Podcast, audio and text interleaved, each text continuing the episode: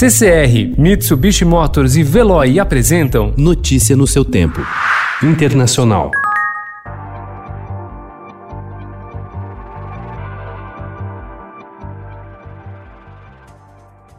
O Reino Unido tornou-se o país europeu com o maior número de mortes causadas pelo novo coronavírus, ultrapassando a Itália. Segundo dados do governo britânico, que está sendo pressionado pela falta de firmeza em sua resposta inicial à pandemia, mais de 32 mil pessoas já perderam suas vidas no país, o segundo com mais mortes no mundo em decorrência da doença, atrás apenas dos Estados Unidos, que ontem tinham mais de 70 mil mortos.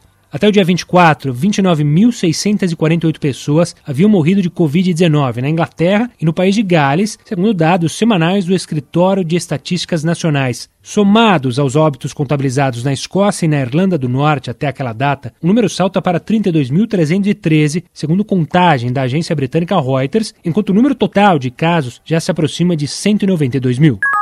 Um misto de inquietação e alívio se manifestou na segunda-feira quando diversos países, como Alemanha, Espanha, Grécia, Bélgica, Lituânia, França, Nigéria e Líbano, começaram a afrouxar as restrições impostas para conter o contágio do novo coronavírus. Em muitos lugares, esse relaxamento parece mais um experimento em tempo real para saber como viver com o vírus. E, embora a flexibilização varie de país para país, muitos líderes deixaram claro que tudo pode ser fechado novamente se os cidadãos se mostrarem imprudentes. Em muitos países, nem todas as lojas e indústrias foram autorizadas a retomar as atividades. A abertura de escolas foi seletiva, com salas de aula reconfiguradas ou mesmo inativas até setembro. As normas de distanciamento social continuam em vigor. O uso de máscaras é obrigatório. Bares, cafés e restaurantes, na maior parte, continuam fechados.